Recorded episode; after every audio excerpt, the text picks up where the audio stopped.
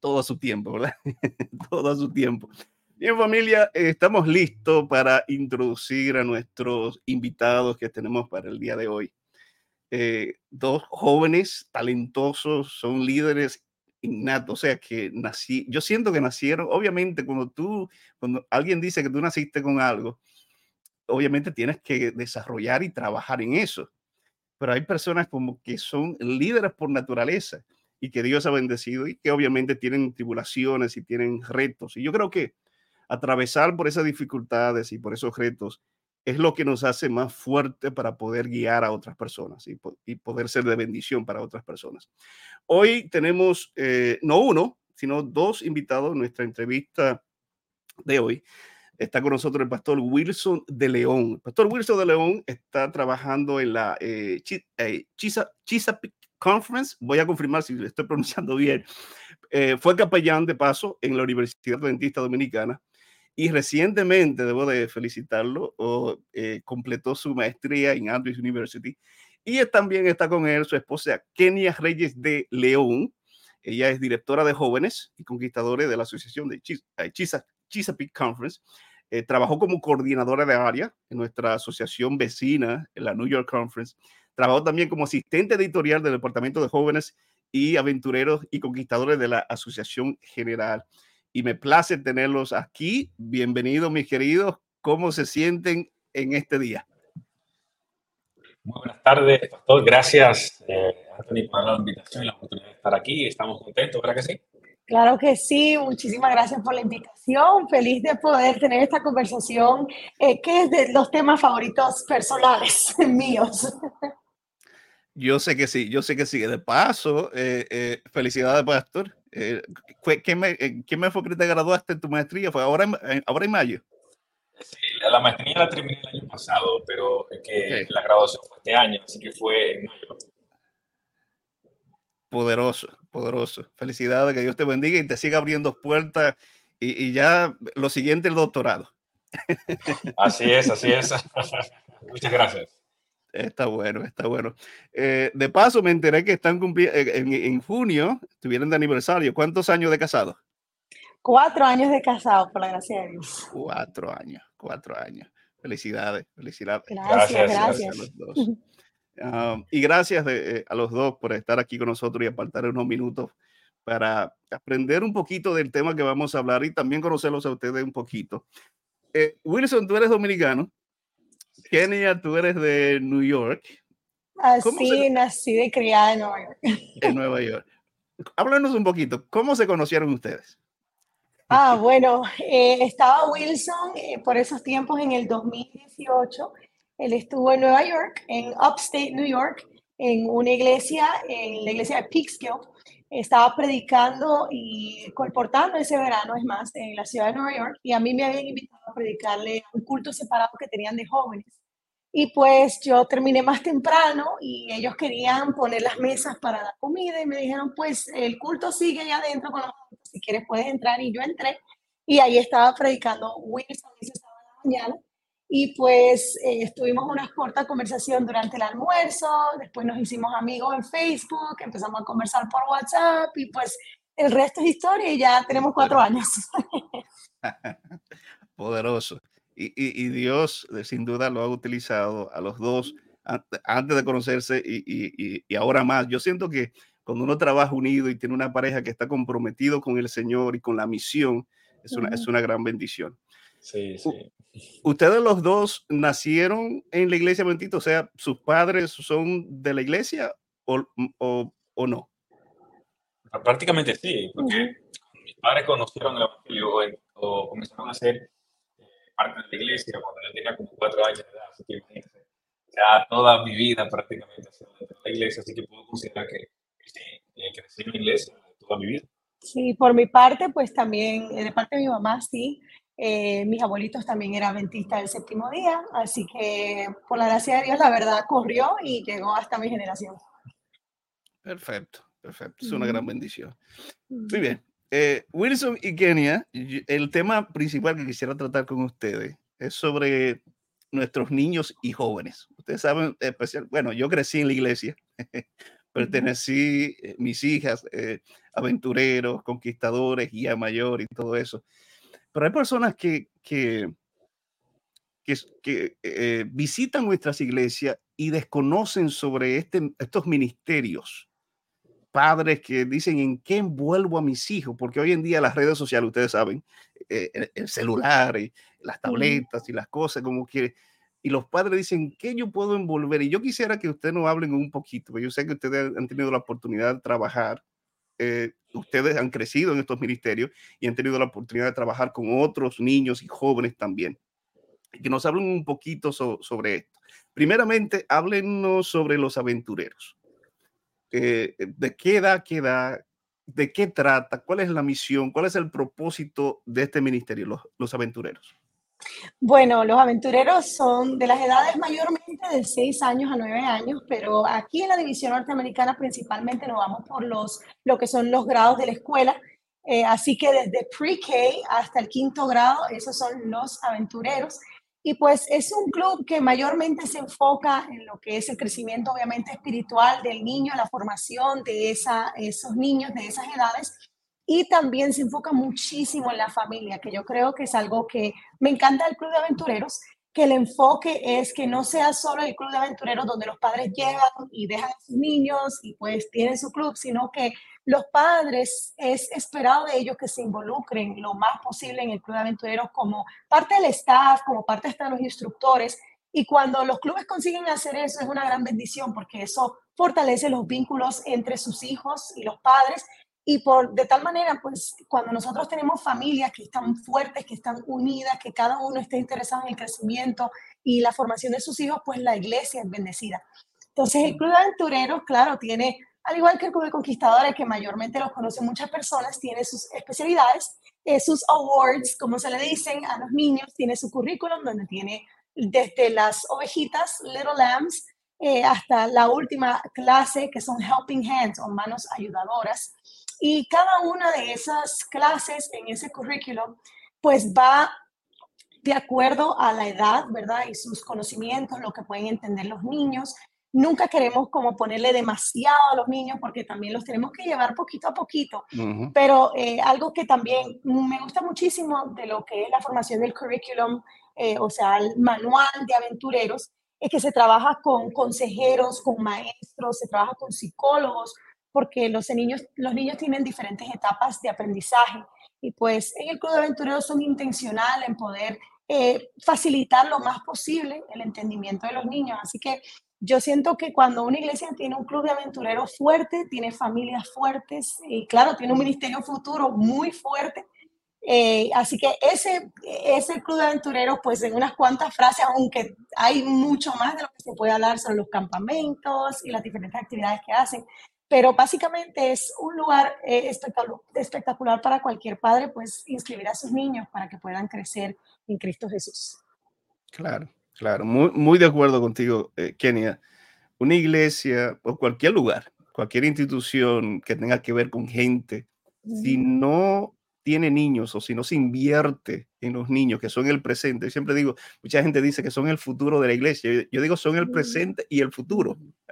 Claro. Entonces, si, si no invertimos en nuestro más pequeñito, entonces eh, eh, nos estamos perdiendo de los líderes del futuro eh, que van a, a, seguir con la misión, que van a continuar con la iglesia. Así que gracias por hablarnos en, en, detalle. Y como tú dijiste, mucho más sobre eh, qué decir sobre los aventureros. Yo creo que eh, cubriste todo lo que es esencial y yo le agregaría algo que él dijo al principio. Eh, durante la pandemia, el Club de Conquistadores fue el único ministerio que continuó bautizando. Eh, nosotros miramos que el Club de Conquistadores, al, estar preparado a hacer cosas al aire libre, pudo continuar haciendo hasta Camporis al aire libre, donde las personas todavía podían tener ese cuidado especial, dado la pandemia, dado el COVID. Habían hasta eh, hechos en, en, carro, los llamaban los driving camporis, donde las personas llevaban en su carro, había una tarima ya y la programación seguía, las personas miraban desde su carro y eran bendecidas los, bendecidas los conquistadores. Y pues como estaba hablando también mi esposa, hay tantas cosas que se pueden desarrollar y yo creo que una de las más importantes que yo he podido ver en mi experiencia en este ministerio, que ya llevo yo en esto, diría, alrededor de 15 años trabajando en el Club de Conquistadores, lo que he visto vez tras vez es que cuando un club se trabaja bien, recordando que los que están encargados del club deben de ser eh, maestros, mentores, deben disipular a estos niños. Vemos que aunque a veces nuestros conquistadores tristemente se van de la iglesia, se alejan de Dios, muchos de ellos todavía sienten eh, algo muy especial por el Club de Conquistadores. Yo he tenido conquistadores que ahora ya están grandes, algunos ya han hecho su vida, tienen hijos, eh, algunos han estado en, en situaciones complicadas, y hasta el día de hoy me escriben, me dicen algo como, algún día tenemos que reunirnos y irnos a un campo de unidades y volver a competir. O sea, entonces eso nos ayuda a poder sembrar una semillita muy especial de que el Club de Conquistadores es el lugar donde nuestros niños pueden pertenecer, pueden sentirse amados, queridos, especiales, importantes. Y pues es una de las maneras que nosotros con mucha oración esperamos que Dios pueda volver a estos chicos otra vez a la secta y que puedan volver a, a sus brazos. Muy bien, vamos a pasar entonces con los guías mayores. Guías mayores. Hemos hablado entonces de los aventureros, conquistadores ahora los guías mayores. Solamente con el nombre se ve que es un poquito mayor, ¿verdad? ¿De qué tratan los guías mayores? Eh, eh, ¿Cómo, eh, cómo, cómo funciona este ministerio y cuál es el propósito de su existencia? Claro, pues el Club de Guías Mayores, empezando de los 16 años de edad, ya los conquistadores que están interesados pueden empezar lo que son las clases de guía mayor. Y normalmente esa es eh, una clase que desde, vamos a decir, toma alrededor de un año o hasta cuatro años el poder completar el currículum completo. Y pues es algo es, es un currículum que es, muy, muy, eh, redundante la palabra, pero muy completo en el sentido de que tiene todo lo que es necesario en el ámbito espiritual, en el ámbito emocional, intelectual y, claro, físico. Es más, eh, ese currículum, cuando hay pastores que quieren ser guías mayores, en verdad solo nos tenemos que enfocar en lo que es lo práctico de los campamentos, de los honores y, y lo, lo, que es la marcha, porque el currículum en sí tiene todo lo que varios pastores eh, aprenden durante sus años en teología. Les enseñan lo que son las doctrinas, les enseñan lo que es también el espíritu de profecía, leen la Biblia, se motiva a que tengan un devocional diario, ¿verdad? Y a la misma vez a que lean pues el espíritu de profecía también para seguir aprendiendo y lo que es la historia denominacional de nuestra iglesia. Así que en este programa, nuestros conquistadores que se están formando para ser guías mayores aprenden todo lo que tiene que ver con nuestra iglesia. Y también el propósito final, que es algo que, me gusta enfatizar bastante, y actualmente estamos trabajando en la conferencia de nosotros en Chesapeake, eh, sobre lo que es en verdad el propósito del guía mayor no hemos de olvidar que el guía mayor a veces podemos verlo que tienen sus sacos, sus trajes, eh, sus barritas, sus botones, sus medallas, eh, pero lo primero es recordar que somos siervos de Dios y amigos de la humanidad, como dice nuestra, eh, nuestro pledge, uh, voto. nosotros somos eso, así que el guía mayor que verdaderamente tiene amor por este ministerio, tiene amor a Dios, por estos niños, tiene que recordar que está ahí para servir. Y como lo dice el nombre en inglés y en español, Master Guide o guía mayor, se trata de poder ahora haber aprendido todas estas cosas diferentes que lo forman por completo para poder darse la vuelta y ahora poder guiar a otros hacia Cristo, a que puedan también desarrollarse en todas sus habilidades. Así que ya cuando uno llega a este nivel, como lo dice el nombre, Master Guide, ya debemos de ser maestros en, en guiar a los demás y debemos tener ese amor por el discipulado.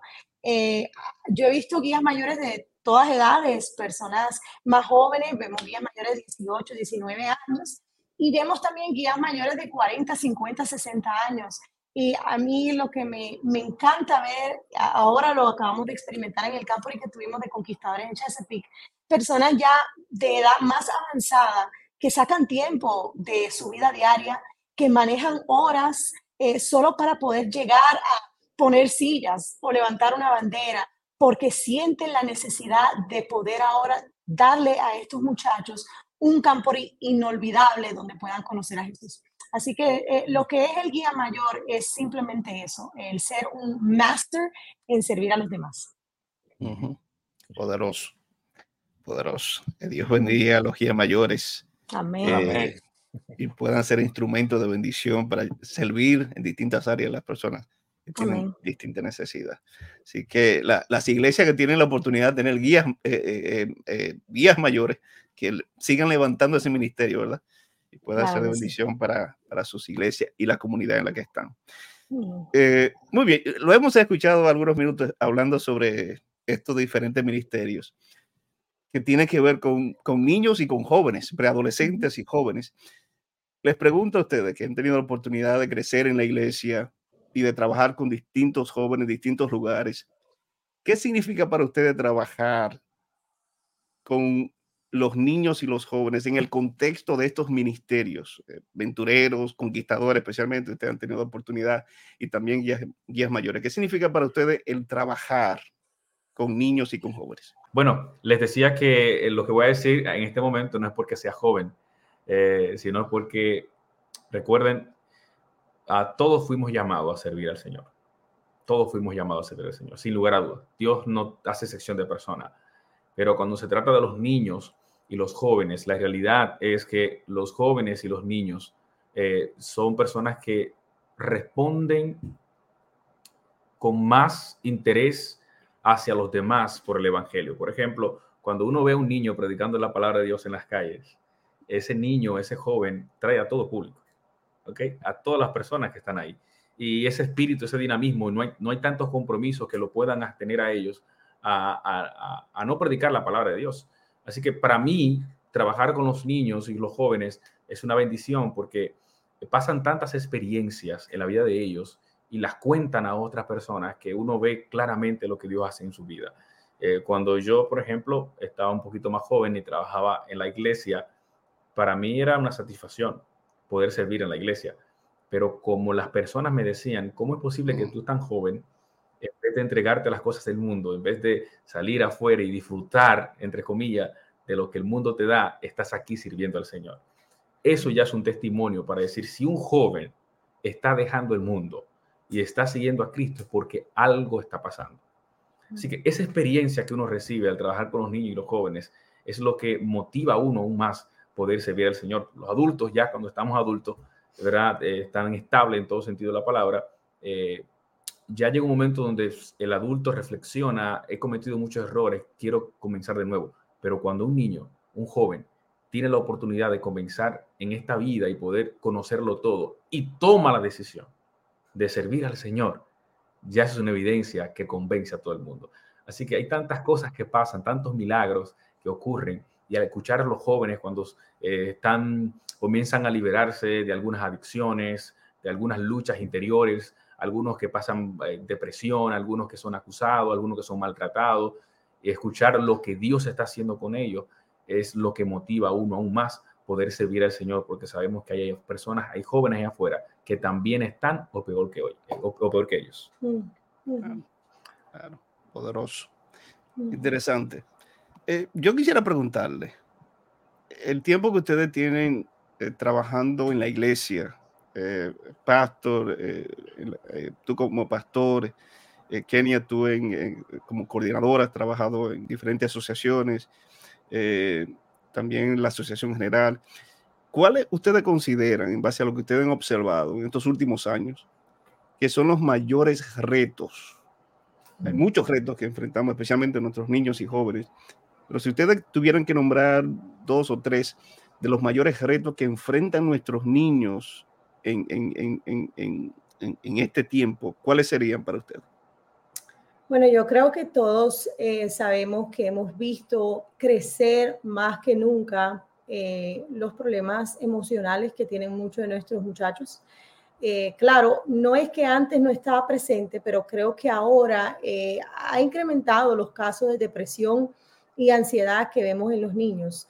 y pues claro, aún los niños que están en la iglesia sufren de eso, eso no, no, no los hace inmune a eso. Así que creo que uno de esos tiene que ver eh, con los problemas emocionales. Hay muchos muchachos que a veces no encuentran con quién poder expresarse, no encuentran cómo poder expresarse, están pasando dificultades en sus hogares, eh, vienen quizás de hogares donde hay familias quebrantadas, donde hay peleas, donde hay disgustos. Y pues eh, he tenido muchas conversaciones con muchachos que empiezan a hacer cosas, hasta a herirse o, a, pensar en, en quitarse la vida porque en su hogar están teniendo tantos problemas. Así que uno de los problemas siendo que lo que está pasando en sus vidas no saben con quién contar. Y claro, por eso es que nosotros, eh, uno de nuestros trabajos debe de ser siempre eh, confirmarle a los muchachos que sí hay alguien en el que pueden contar y que es Cristo Jesús, que siempre pueden confiar en Dios, que siempre pueden venir a donde Dios y Dios siempre va a estar ahí para escucharlos y entenderlos. Y a veces hay personas que pues ven a los niños y piensan, ¿qué problemas tienen ellos? O no le dan importancia olvidándonos que cuando nosotros éramos también niños, lo más pequeño también era un problema muy grande para nosotros. Y lo estamos nosotros ahora considerando sus problemas, pero ya con toda la madurez, que la experiencia que hemos obtenido de la vida. Así que es a veces un poco injusto. Por ese lado tenemos ese problema. Uh, un segundo problema eh, que se ve también bastante es eh, la pregunta sobre la identidad quién soy, por qué estoy aquí, eh, qué puedo hacer de bueno en, esta, en este mundo. Eh, nuestros adolescentes batallan mucho con estas preguntas, que son las preguntas más, las tres preguntas más grandes de su vida. Eh, porque ahora están entrando a un mundo donde se van independizando más de sus padres. Eso pasa mayormente con los adolescentes. Empiezan a tener una vida más independiente y se preguntan, o sea, ¿quién soy? Fuera de todo lo demás, lo que me han dicho otros, ¿quién soy en verdad? Y así es que vemos muchachos que pasan por diferentes facetas. Hay, hay muchachos que están experimentando con la moda, experimentan con el cabello, experimentan, las chicas experimentan con el, con el maquillaje. Y, es más, eh, mi mamá al parecer está viendo porque mandó un mensaje, así que saludos, mami, shout out. Ella es mi primera profesora en lo que fue el, el, Ministerio Juvenil, la directora de jóvenes en mi iglesia por muchos años. Y me recuerdo que una de las batallas que tuvimos bastante con mi mamá era eh, que a mí me gustaba pintarme las uñas me gustaba pintarme las uñas de rojo, de azul, de hoy colores súper intensos. Y mi mamá cuando era adolescente batallaba con eso. Me decía, no, que esos colores. Y, siempre era una pelea. Eh, pero al fin y al cabo, hoy en día yo no uso esos colores ni me interesa, pero era parte pues de, de tratando de descubrir quién era y disfrutando las cosas que me gustaban. Y pues esa es la manera en que yo expresaba mis gustos. Y pues eso es lo que pasa a veces muchos de nuestros jóvenes, están pasando por estas etapas y para eso estamos entonces nosotros, los padres, los líderes juveniles en las iglesias, para ayudar a guiarlos a recordarse que pueden tratar de identificarse como tantas cosas, como dominicano, como neoyorquino, alto, pequeño, morenita, blanquita, o sea, se pueden tratar de dar todas eh, estas cosas para describir quiénes son, pero lo más importante al final del día es que son hijos de Dios Así que eso es algo primordial que nuestras iglesias debemos de enfocar en tratar de inculcar en nuestros niños y nuestros jóvenes, que su identidad no se basa en las cosas pasajeras de este mundo. Un día la moda es esta, el próximo día la moda es otra, pero su identidad debe basarse en algo que perdura por toda la eternidad, que es Dios. Y yo diría lo tercero, yo sé que Wilson también tiene varias eh, cosas que él ha experimentado ya del ámbito de pastor. Yo lo estoy hablando más que todo como eh, persona que ha trabajado mucho con los jóvenes en los clubes. Ah, también yo diría que un tercer problema, que a veces es, es difícil, es muy triste y es muy complicado, eh, son los mismos problemas dentro de las iglesias. Eh, los muchachos a estas, edad, a estas edades están buscando un lugar donde pertenecer. Y a veces eh, encontramos que nuestras iglesias no son iglesias que pues les da la bienvenida o que les permite a veces hacer preguntas y tener sus dudas y pasar sus etapas siempre abriendo los brazos, ¿verdad? A veces quizás por nuestro deseo de que los muchachos puedan eh, ser buenos y correctos a nuestra opinión, les exigimos bastante, no sabiendo que lo único que hacemos es alejarnos más y más de la iglesia. Así que cuando la iglesia no se preocupa por hacer de sus lugares de reunión un lugar donde los muchachos puedan sentirse bienvenidos, donde puedan sentirse que importan, que las personas los extrañan cuando no están, que los ven por sus, con sus talentos y sus habilidades, que los toman en cuenta y que a la vez tratan de hacer de la iglesia un lugar cómodo para ellos, donde puedan ellos también adorar y alabar y aprender de los adultos, entonces perdemos más de lo que ganamos. Así que yo diría que esas tres cositas mayormente son los problemas que se ven hoy en día en nuestros jóvenes. Sí. ¿no? Y eh, yo considero que, aparte de todo lo que es mi esposa, eh, el joven viene siendo como, eh, quizás hay padres que están aquí, imagino que deben estar en live y creo que es importante que yo diga esto, de la perspectiva como joven, que, que también lo soy. Todavía soy joven, ¿a qué? Sí, sí, sí, todos somos. y es que yo, yo describo al joven como, como una pequeña semillita. Cuando uno planta una semilla, o bueno, no la planta, sino se da cuenta que está saliendo como una ramita desde de, de la tierra. Mm. Uno no puede identificar qué tipo de árbol va a ser, si va a ser un arbusto, si va a ser un árbol que va a dar fruto, una hierba, uno no sabe porque acaba de salir como una hojita verde. E, esa es la etapa del joven. E, los padres y la iglesia tienen que entender que el joven es un libro. Alguien dijo una vez, el joven es un libro. El papel de los padres y de la comunidad es descubrir, conocer ese libro, abrirlo y saber cómo ayudarle. E, ese es el joven. Y la mayoría de las personas que están dentro de la iglesia y los padres que también se frustran a veces porque ven una plantita que está creciendo y ellos no pueden identificar qué es, se desesperan. Eh, eh, quizás es una, es una espiga, quizás eh, es un árbol mal plantado. Dejemos a los jóvenes crecer y confiemos en que el trabajo que como padre se está haciendo y que la iglesia está haciendo va por buen camino. Por eso muchas veces en la iglesia las personas se desesperan cuando ven los clubes, cuando ven eh, eh, los jóvenes y comienzan a, desesperarse un poco porque ellos ven lo que no le parece. Es lo mismo en un joven que está tratando de, de traer afuera lo que se sembró alguna vez. Si yo no sembré nada en nadie, yo no puedo esperar algo de la noche a la mañana. Y ese es el joven. Por eso, uno de los mayores desafíos que tienen los jóvenes en nuestra iglesia es encontrar una iglesia relevante Mm. Una iglesia que realmente pueda ofrecerle a ellos lo que necesitan para enfrentar el mundo de hoy. Hoy estamos viviendo un mundo muy difícil. Y ya lo que pasaron los 30 años de edad, el mundo de, de hoy no es el mismo mundo de antes. El mundo que ustedes enfrentaron no es el mismo mundo que los jóvenes están enfrentando. Y querer pedirle a ellos que vivan el mundo como ustedes lo vivieron en su tiempo es algo imposible. Por eso, el papel de los padres y de la iglesia es descubrir cómo es el joven y saber cómo ayudarle. Una de esas cosas la hizo Jesús. No, quiero predicar con esto, pero quiero citar un texto. Dale, Juan 1.14. Juan 1.14 es un texto maravilloso para poder llegar a la vida de la gente. Dice, el verbo se hizo carne, habitó mm. entre nosotros y vimos su gloria.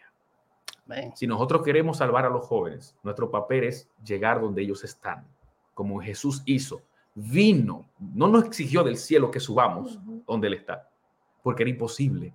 Él tuvo que bajar porque nosotros no podíamos subir. Y Él vino, habitó, se entró en nuestra cultura, se adaptó a nuestras circunstancias, nos conoció y nos ayudó a salir de ella. Eso es lo que la iglesia debe ser. Eso es lo que los padres desesperados deben ser. Acercarse a su hijo, conocer, meterse al mundo de su hijo, conocer el mundo en el que está y ayudarle a enfrentar su mundo, no el de los padres, no el de la iglesia, no de la gente, su mundo, porque ese es su mundo. Y ese es uno de los desafíos grandes que tenemos los pastores en nuestra iglesia. Me imagino que el pastor Anthony se puede identificar. Jóvenes que realmente quieran estar en la iglesia, familia, hermanos de iglesia que están aquí. Si usted hace un conteo con los jóvenes que están en nuestra iglesia, la mayoría de los adolescentes van a nuestra iglesia obligados no quieren, no les interesa. ¿Por qué? Porque la iglesia no está pensando en ellos. No está creando una cultura donde ellos puedan crecer y acercarse a Cristo. Ellos necesitan un lugar. Ellos necesitan que la iglesia sea ese lugar, un refugio, donde ellos cuando salgan de la iglesia, regresen a high school, regresen a la universidad, regresen a la escuela, pueda todo lo que la iglesia le ofreció enfrentar el mundo que están viviendo hoy. Y último, el tema de los clubes en nuestra iglesia, la iglesia de una forma u otra debe aceptar y abrazar que el club es un plan de Dios. Un club de conquistadores es un plan de Dios. No es un club que va a sacar a la gente de la iglesia. Y yo he visto muchas personas enojadas con el club, porque el club de conquistadores no es lo que ellos son. Y, esa, y la mayoría de esas personas que dicen eso nunca fueron miembros de un club no fueron parte de un club de conquistadores y no saben lo que se vivió y cuánto se creció ahí. Así que mi deseo para todas las personas y todas las iglesias es que hagan todo lo posible para tener un club de conquistadores. y permitir que esos jóvenes alcancen a los jóvenes y que esa iglesia pueda crecer con un club que realmente pueda conquistar a las personas que están afuera, pero también retener a los que están dentro. Así que, eso creo que es uno de los desafíos más grandes que yo veo en, mis iglesias. Wow, poderoso. y yo espero que las personas que nos están escuchando y que nos están viendo hayan captado la esencia de lo que ustedes acaban de decir los últimos tres, cuatro minutos, porque de verdad que no ha sido ustedes quien ha hablado, es Dios, Dios dando un mensaje muy especial. Y han mencionado varias palabras aquí que, uff, identidad, pertenecer, relevante, y es una realidad. Y vemos esa situación que adultos son, obviamente, la, la mayoría que conforman el liderazgo de una iglesia, que vienen de hace de años atrás con una costumbre y una forma de trabajar, se encuentran con jóvenes de esta generación eh, que, y están allí como entre la espada y la pared porque no saben cómo llegar efectivamente y trabajar diferente. Y piensan que cambiando el método significa cambiar los principios.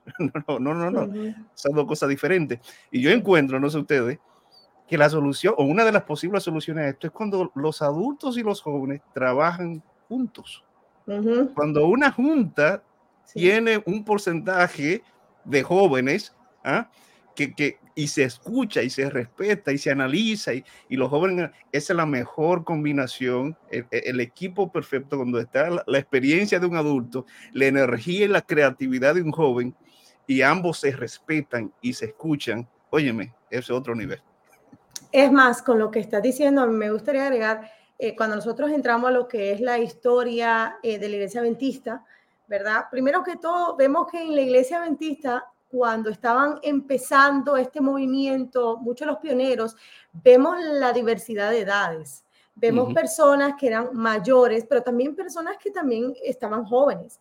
Eh, es más, en lo que es la sociedad de jóvenes hoy en día, fue empezada por un chico de 14 y un chico de 17. Eh, pero, ¿qué fue lo que llevó a que la sociedad de jóvenes llegara a otro nivel? Empezó en el basement de la casa de una hermana de la iglesia, una persona que creyó en el proyecto que tenían estos jóvenes, una hermana que vio a bien que estos chicos se reunieran en su sótano para que pudieran tener un espacio donde estudiar la Biblia y le abrió las puertas de su casa. Y después vemos que lo que es la sociedad de jóvenes entra de, lo, de la escuela sabática, de la rama mayor, que es escuela sabática, y esa persona que estaba en escuela sabática en ese tiempo también era una persona mayor, una mujer ya adulta, que cree también en este ministerio y lo ayuda a florecer a lo que conocemos hoy en día, la sociedad de jóvenes, que es una eh, sombrilla que cubre todos estos ministerios que hemos hablado hoy en día. Así que vemos que a través de la historia, porque también en la Biblia, si empezamos a hablar de los discípulos, nos damos cuenta que también eran chicos jóvenes y hombres adultos. Así que desde la Biblia eh, vemos cómo Dios usa todo tipo de personas y vemos cómo en este movimiento adventista también usó esta diversidad de edades. Así que si nosotros queremos ver a nuestros jóvenes que estén creciendo en nuestra iglesia, queremos ver a nuestras iglesias saludables, debemos de recordar que estamos aquí para trabajar uno con el otro, donde yo tengo la debilidad, tú tienes la fuerza, donde tú tienes la fuerza, yo tengo la debilidad. Así que podemos uno con los otros aportar cada vez más para que esta iglesia siga creciendo y pueda ser de bendición para muchos. Amén, amén. Yo creo que eh, eh, en base a lo que hemos hablado en los últimos minutos, si, si usted es miembro, si usted no está escuchando, no está viendo, eh, son miembros de una iglesia, son miembros de una junta, si usted mira a la derecha y a la izquierda y no hay jóvenes, mm. preocúpese, busque la manera de involucrar en el liderazgo, en la toma de decisiones jóvenes, porque esos jóvenes son los discípulos que usted está preparando para el futuro. Y créanme, créanme, escuchen bien. Si hoy en día la cosa es tan mala, estamos en 2023, el próximo año y de aquí a cinco años y de aquí a diez años, si Cristo no ha venido, van a estar súper peor entonces necesitamos que nuestros pequeñitos que tienen ahora 10, 12, 15, 16, que muchas veces ni caso le hacemos, esos son los futuros pastores, los futuros eh, directores de conquistadores, los futuros presidentes, los futuros pastores. Entonces, ¿qué van a hacer si no lo entrenamos ahora y oramos y, lo involucramos para que puedan defenderse ante el enemigo? Sé que poderoso. Poderoso. Muy bien. Bueno, Yo, quería decir algo eh, que he estado así inquieto. No sé si, si hay una madre aquí, un padre que está orando por sus hijos, pero voy a decir algo que, que, algo que yo experimenté. Como le dije anteriormente al principio, para los que no estaban, nosotros crecimos en la iglesia. Le están hablando dos personas que pudieron experimentar el, o considerar el hecho de alguna vez salir de la iglesia, ¿okay? Mm. donde nos criamos en generaciones de amigos que ya no están aquí. Y nosotros estamos aquí ahora mismo sirviendo a la misma iglesia que nos sirvió a nosotros. Eh, primero, la iglesia no es perfecta. Eh, si hay un joven aquí está aquí, la iglesia no es perfecta. Y, mientras estemos en este mundo, nada será perfecto. Estamos en la iglesia porque juntos podemos llegar a, con Dios a un lugar donde todo será perfecto. Pero lo que quiero decir en este momento es a, a los jóvenes que están aquí, si usted está en una iglesia y hay cosas que usted ve que no le parece bien, entienda que la iglesia no es perfecta. Pero algo debe saber que a través de la iglesia Dios alcanzó a personas como nosotros. Y Dios alcanzó a muchas personas en este mundo. Tomó a 12 personas imperfectas y con esas 12 personas, hoy en el mundo entero, prácticamente en varios lugares del mundo, se conoce el Evangelio. La iglesia no es perfecta, pero Dios dirige a la iglesia imperfecta. Segundo, a los padres que están aquí, no cometan el error, que por más que su hijo, como buen dominicano dice, bellaco es, es imperfecto, comete errores, como dirían en mi barrio, era cabezuce o malcriado, como usted quiere decir. Su hijo está en la iglesia, pero está más en el mundo que en la iglesia. A los padres, alégrese, porque en ese momento que él pasa en la iglesia, está en la iglesia. Nunca comete el error de decirle a un hijo, tú no eres cristiano, ¿para qué vas a la iglesia? Lo digo porque yo lo viví. Y muchos padres cometen el error desesperado diciéndole a su hijo que tú buscas la iglesia, no pierdas tu tiempo en la iglesia. Tú no eres así. Esas palabras no son las adecuadas. Porque si un padre, lo que más desea un padre es que la iglesia le ayude a salvar a su hijo. No cometan el error de decirle a su hijo, por más desesperado que estén, que no pierdan su tiempo en la iglesia. Contrario, acérquese a los jóvenes de la iglesia y pídale a los jóvenes y dígale a la iglesia qué yo tengo que hacer para que mi hijo sea parte de un ministerio en mi iglesia y crezca. Ese es mi deseo porque muchos padres que he conocido han cometido ese grave error. Y hoy en día sus rodillas no, eh, no casan de suplicarse para que su hijo vuelva a la iglesia, aunque sea se siente en un banco de la iglesia. Y es por eso que en este momento yo quiero pedir a los padres que por favor no hagan eso y que hagan todo lo posible para acercarse a la iglesia y pedir a los jóvenes que le ayuden a salvar a su joven, al joven que está en su casa, que mm. también cree en el Señor, pero todavía no ha entendido lo que significa la iglesia y la forma como Dios lo va a salvar. Mm, yo creo que tú has hablado a muchas personas, a muchos padres que quizás necesitaban escuchar esto. Sí. Y si tú acabas de escuchar esas palabras del pastor eh, eh, Wilson, ah, no es casualidad. Es un mm. mensaje directo de Dios para ti que tú estás recibiendo en este momento. Así que escucha y pone en práctica. Poderoso. Muy bien. Eh, eh, chicos, yo, yo quisiera, yo siempre finalizo eh, con una serie de preguntas para conocerlo a ustedes un poquito más.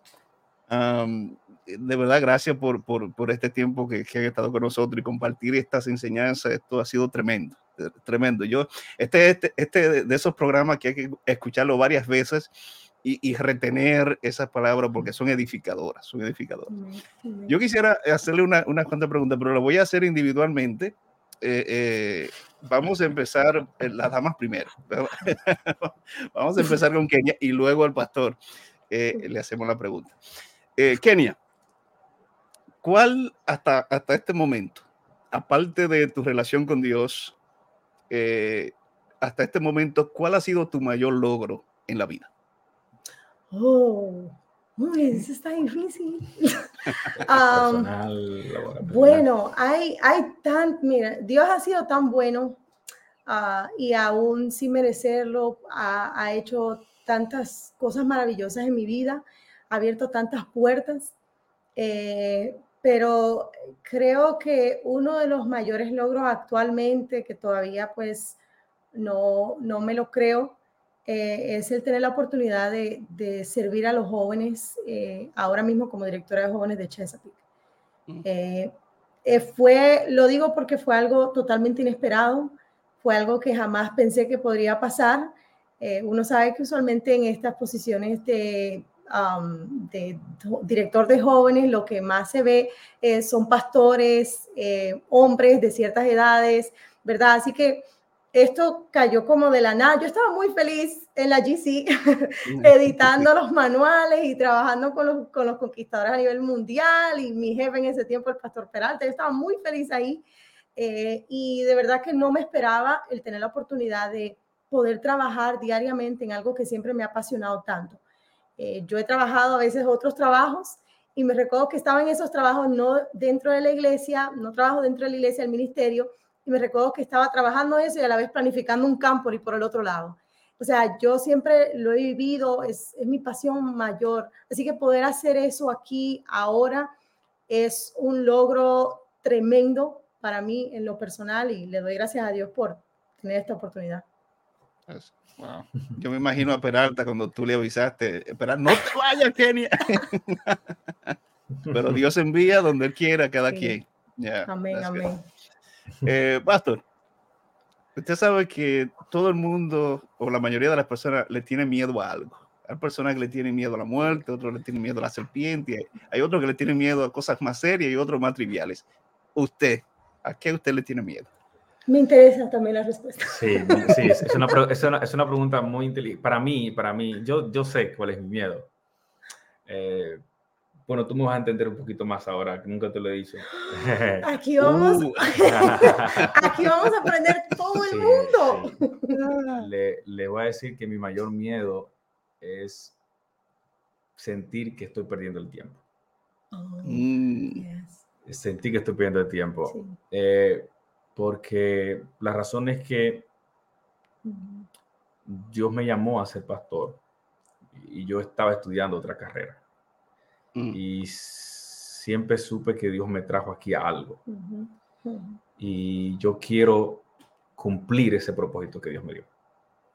Y, y mi mayor ansiedad en el día es, es, es, Señor, ¿qué yo puedo hacer? ¿Qué tú quieres que yo haga?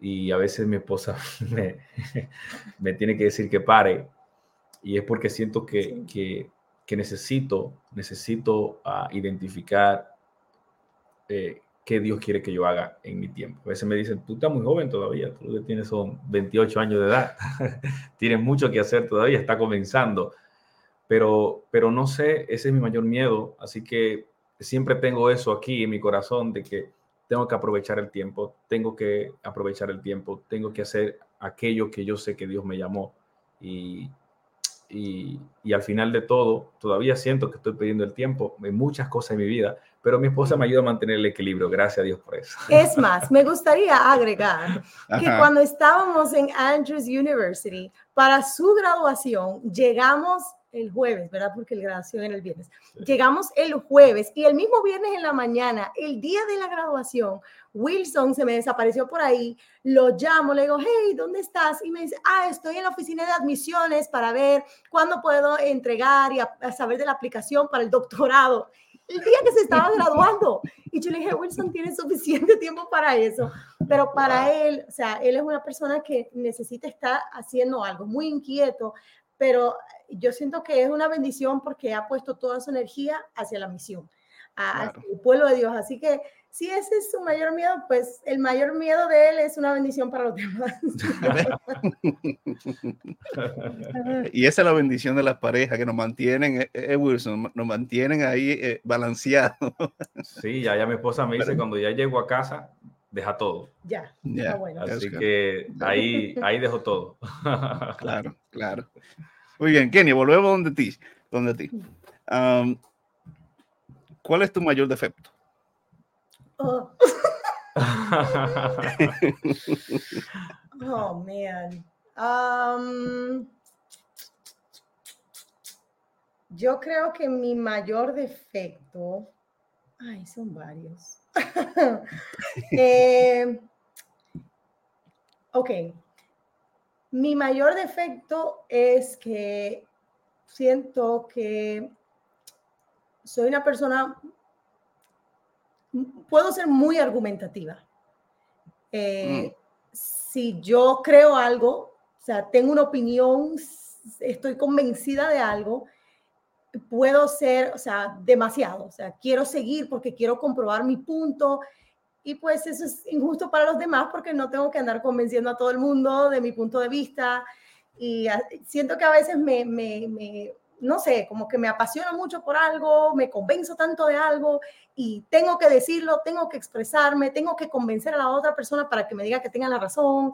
Así que eso siento que siempre ha sido una debilidad mía desde chiquita Ayer, justamente ayer estaba viendo unas fotos y en la foto eh, era una noche de mi cumpleaños y estábamos jugando con mis amigos y me agarraron justamente en la foto donde estamos dándole las vueltas a las sillas, jugando musical chairs, las sillas musicales así. Y en la foto salgo yo así, como argumentando con alguien, peleándole a alguien que se mueva. Eh, así que desde chiquita siempre he sido muy eh, argumentativa pero pues el Señor está trabajando en mí eh, cada día más. Y es más, siento que me puso en, este trabajo ahora para trabajar con eso, aprender la paciencia, aprender la tolerancia, a quedarme callada. Así que con la ayuda de Dios saldré de aquí lista para el cielo. y, eso es complicado, pastor, porque eh, su servidor tampoco se sabe, se sabe quedar callado, así que Interesante esto aquí, aquí. Ahí sí está interesante. ¿Será cierto esto, lo que dice Loida? No te gusta perder. Esa es mi mamá, mami. Sí, sí, Kenia es muy eh, competitiva. Bastante competitiva. Sí, muy bien, muy bien. Eh, eh, pastor, si pudieras elegir, aparte de tu esposa y aparte de, tu familia, algún miembro de tu familia, si, si pudieras elegir una, una celebridad o una persona del pasado o del presente, con quien pasar un día, si tú tuvieras la oportunidad, si Dios te dice, eh, Wilson, te voy a dar la oportunidad de pasar un día con una persona el día entero. Tú le puedes hacer todas las preguntas, eh, puedes compartir, aprender de esa persona. ¿Quién sería esa persona y por qué? Aparte de Jesús, aparte de tu familia y de tu esposa. Aparte de mi esposa y de Jesús, ok. Ah, bueno, esa, esa, pregunta es bien interesante, nunca me había hecho eso. Ah, pero pensando en, en esto, creo que una de las personas que, más me inspiran y que han pasado momentos muy difíciles en la vida, momentos muy fuertes que yo no quisiera ni siquiera eh, poder presentar solo a alguien. Eh, yo diría que esa persona, mi esposa me está mirando fijamente. Estoy intrigada. ahí, ahí, se puede ver la curiosidad de la mujer, que son bastante curiosas. Sí, sí, está mirando fijamente. Sí, sí, sí, ella me está mirando fijamente. Bueno, yo de verdad eh, quisiera poder pasar un momento con, con conversando así bastante con tengo una, una persona en la familia que yo admiro mucho. Y es una, una, una tía que yo tengo. Que mm. ella ha enfrentado muchas cosas en la vida y el tiempo, cuando hablo con ella, nunca da. Y ella se llama Cristina Núñez. Ella en este momento no está aquí, eh, es probable que no es ve, porque no pertenece a nuestra iglesia, pero ella es una emprendedora, una mujer que ha luchado sola en este mundo. Y y tiene una fe enorme, una fe grande. Enfrentó el cáncer y enfrentó tantos desafíos en su vida. Y yo quisiera tener tiempo, más tiempo para conversar con ella y poder aprender cómo, de dónde sale toda esa fuerza que ella tiene. Mm. Para aún así, a pesar de que enfrentó el cáncer, estuvo a punto de morirse, muchos problemas familiares en su vida, ella sola pudo salir adelante, enfrentar, sacar a su familia en adelante y también tener una fe enorme. Nosotros fuimos a la casa de mi tía eh, hace poco en vacaciones y mi esposa le gustó una oración que ella tenía en, en, la, tenía en la habitación. ¿Te, acuerdas, te, acuerdas los versos que tenía en la oración? Um, tenía palabras de Señor, ayúdame a no juzgar a los demás, a creer que tú tienes un propósito en mi vida. Dame la fe suficiente para confiar que tú estás conmigo. Ayúdame a mantenerme en integridad y a serte fiel. Esas son palabras que, que realmente me admiran bastante de ella. Así que eh, yo quisiera pasar un tiempo con ella y poder conversar un poquito porque me inspira bastante como persona y también como alguien que cree en Dios. Wow. Mm. Pues que Dios te dé la oportunidad de, pasar ese, ese, tiempo y porque se ve en tu palabra, en tu forma de, decirlo, se ve que es realmente muy significativa ella para ti. Muy bien. Eh, Kenia, e, esta pregunta lo voy a hacer en el contexto, no quisiera hacerla así, eh, eh, sino bajo un contexto específico. Yo me enteré que estuviste a punto de entrar en Miss Universo Guatemala. que desde pequeña te gustaba este asunto de, certamen de belleza. Eh, y que de paso ganaste allí en Nueva York. Cuéntame un poquito, cuéntanos a nosotros que estamos aquí escuchando, cuéntanos un poquito sobre eso. Uf, bueno, sí, como dijiste, ah, desde pequeña siempre me gustaron mucho los certámenes. Eh, mi mamá es de Guatemala y mm. yo pues me criaron con mucho orgullo de tener sangre guatemalteca y pues me gustaba mucho ver los certámenes y cada vez esperaba yo que la guatemalteca ganara y nunca ganaba. Y yo le decía a mi mamá que si yo iba a un certamen, que lo haría de esta manera y lo haría de esta manera y hablara de esta manera. Y pues un día se dio de que iban a hacer un certamen en Nueva York de pues guatemaltecos en el extranjero y también hijos de guatemaltecos que pudieran representar a Guatemala en la comunidad extranjera. Eh, así que me recuerdo que, es más, estaba yo en el territorio de la Southern New England, estaba en Massachusetts, eh, en un congreso de jóvenes que se llama God Encounters. Eh, y ese fin de semana estaba yo leyendo sobre eso y yo quería, quería ir, porque nunca había visto que una competencia de esas hicieran audiciones en domingo. Así que fui, audicioné ese domingo, pasé las audiciones, pasamos meses entrenando y hubieron muchas cosas que uh, fueron pues complicadas, eh, fueron momentos donde también pues mi, mi mi fidelidad a, Dios se puso también a prueba, mis creencias se puso a prueba, pero también hubieron maneras extraordinarias en las que Dios abrió muchas puertas. Eh, y todo ese proceso, hay personas que a veces lo que dicen es que si fue en un momento que yo me salí de la iglesia, pero no, en ese tiempo era directora de aventureros en mi iglesia, también era coordinadora de marcha del Bronx en la, en la conferencia de Greater New York, estaba súper activa en la iglesia así que lo estaba haciendo simultáneamente. Eh, pero eh, sí, al final de eso, pues gané. Fue una experiencia extraordinaria, me enseñó mucho de mí misma, eh, de lo que podía lograr con la disciplina. y también me enseñó de que necesitaba estar en, en, un ambiente un poco diferente a lo que estaba acostumbrada, porque es muy fácil ser fiel cuando estamos rodeados de personas que creen lo mismo, pero un poquito más complicado tener que ser fiel cuando es, eres la única persona que lo cree. Ah, y me pasó en varias circunstancias, pero al final de todo eh, me, doy por bien servida de que pude dejar ahí por lo menos un testimonio de que todavía existimos eh, muchachos jóvenes que somos cristianos y que no vamos a cambiar lo que somos y lo que creemos simplemente por lograr algo como una corona terrenal. Eh, pero al final sí abandoné eso, iba a ir para Guatemala a competir por la corona ya nacional y poder representar a Guatemala en Miss Universo, que era un sueño grandísimo mío. Tenía proyectos de poder involucrar el Ministerio de los Conquistadores en Guatemala para que fuera pues conocido a otro nivel, a nivel nacional. Eh, pero por muchas circunstancias, que son una historia larguísima también, eh, no pude continuar, pero es algo que eh, estoy feliz de haberlo, haberlo intentado, eh, estoy feliz de lo que logré ahí y de las experiencias que llevo conmigo. Ok, muy bien. Poderoso, sí. Es una historia bastante, bastante interesante y larga.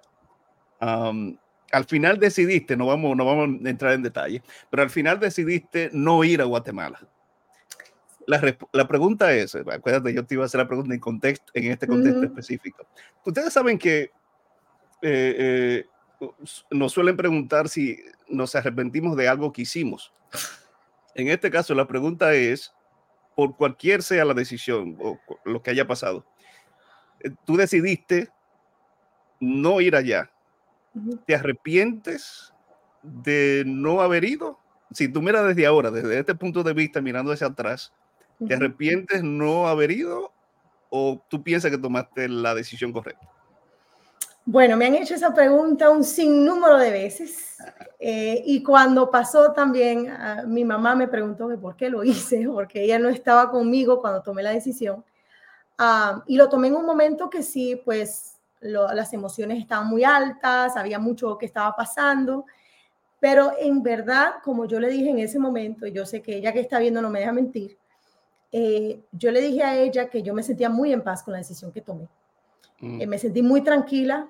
Mm, eh, yo no pasé un momento como de sufrimiento, de que, ay, ¿por qué lo dejé? O sea, no me pasó nada de eso por la cabeza, porque en verdad yo no estaba amarrada a eso, no era como algo que, que para mí era tan importante que no podía soltarlo. O sea, yo entendía de que desde el principio yo le había dicho a Dios que si en algún momento este no era el camino correcto, si Él no quería que yo bajara por este camino, que me cerrara todas las puertas y que yo estaba lista a dejarlo en cualquier momento. Y hubieron diferentes circunstancias en el certamen donde yo sí les dije, o sea, si esto no puedo hacerlo o si tengo que hacer esto y ustedes no me permiten pues hacer algo diferente, entonces lo dejo.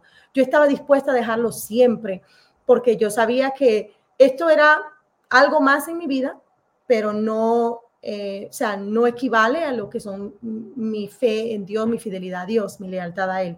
Así que yo en ese momento que lo dejé, me sentí en paz, ah, sentí que Dios tenía el control.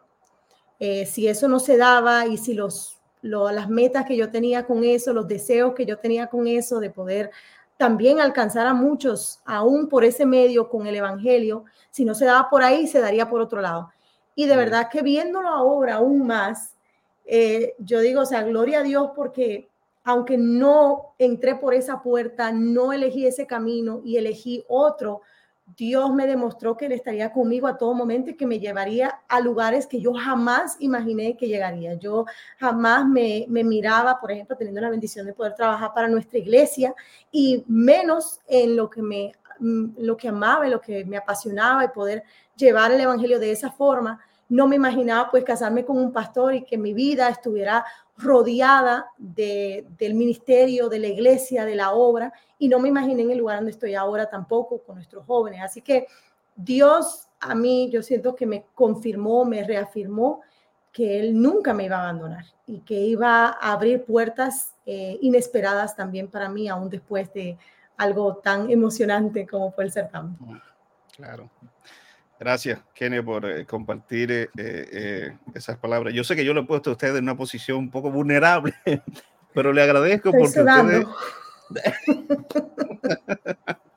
tenemos que parar aquí. Ya le agradezco porque ustedes, y, y, yo, yo sé que la mayoría de las personas que nos están viendo, que nos están escuchando, han sentido que han abierto su corazón. Y yo siento que cuando, especialmente jóvenes y otras personas, ven eh, eso no, uno se identifica. Todos tenemos historias distintas, tenemos nuestras luchas, tenemos nuestras batallas, eh, pero qué bueno que eh, esa palabra que tú utilizaste, si Dios no me utiliza de una manera, me utiliza de la otra. Y hay personas que piensan, no, este es el camino, Dios me quiere aquí. Y si alguien lo desanima o le cierra esa puerta, piensan que se acabó su mundo, se acabó todo. No, no, no, Dios tiene mil y una forma de cómo Él utilizarte para llegar a multitudes. Y sin duda lo, lo ha hecho con ustedes. Eh, y le agradezco por, por, contarnos parte de esa historia, parte de su testimonio eh, y ver cómo Dios lo ha utilizado. Eh, y yo sé que lo va a seguir utilizando para su honra y su gloria. Eso, es, eso, eso, es una realidad. Muy bien. Chicos, ya, yo, ya, ya se nos acabó el tiempo. Pero yo quisiera, yo, quisiera, yo quisiera finalizar. Yo, yo, déjame ver si yo tengo aquí, tengo aquí una foto. Yo quisiera compartir para que las personas vean yo creo que la, no, no, no, es una, una foto linda que se, se, se, regó por las redes sociales de ustedes dos, que la hizo yo creo que el de la página de Conquistadores J, y es Oh. esta.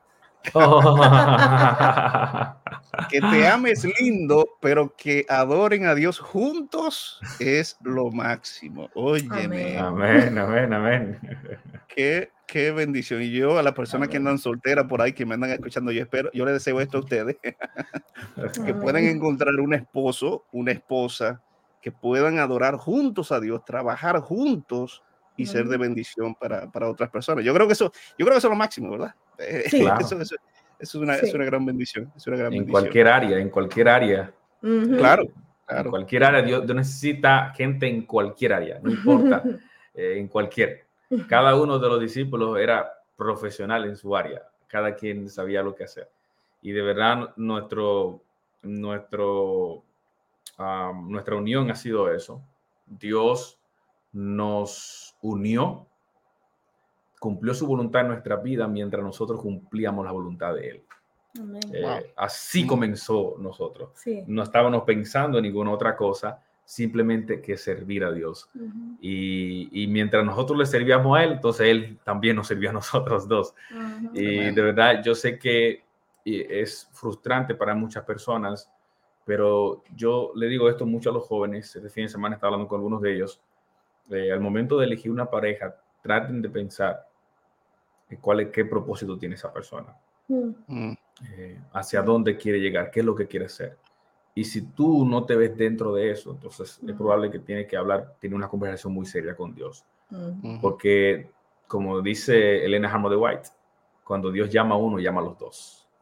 Dios eh, a los dos nos llamó personalmente a una obra especial. Y esta obra especial se ve día tras día en la iglesia. Y lo más bello y hermoso eh, es trabajar con alguien que realmente camina de la mano. Dios los dirige a los dos.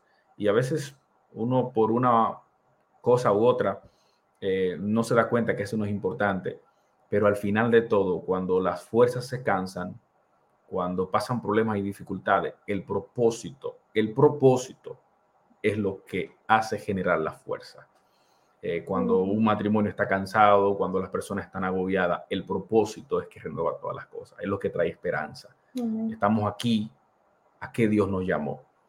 Y ese propósito es lo que nos da fuerza y une a las parejas. Así que yo quisiera que algún joven en algún momento pudiera escuchar eso, eh, porque nosotros somos un testimonio vivo de que realmente cuando uno se pone en la mano de Dios y quiere servirle a Él, Dios se encarga del resto. Amén. Y por eso somos bendecidos nosotros dos, porque somos dos personas que trabajan para Dios.